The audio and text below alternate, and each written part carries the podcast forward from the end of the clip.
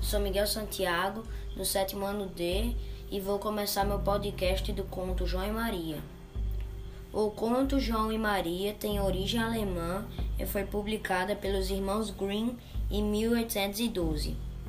Conta a história de um lenhador pobre que tinha dois filhos, chamados João e Maria. Eles tinham uma madrasta má que queria se livrar deles. Ela deu a ideia ao pai deles de abandoná-los na floresta. Na primeira tentativa, João jogou pedrinhas no caminho e assim conseguiram voltar para casa. Na segunda tentativa, ele jogou migalhas de pão que foram comidas pelos pássaros. E eles acabaram se perdendo na floresta. Encontraram a casa cheia de doces e biscoitos. Foram acolhidos por uma senhora que os deu comida. Mas essa senhora era uma bruxa que queria devorá-los.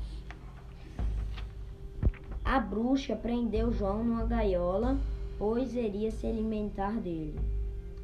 Num momento de distração da bruxa, Maria empurrou-a para dentro de um fogo em chamas João e Maria conseguiram fugir e voltar para casa, onde seu pai estava esperando por eles.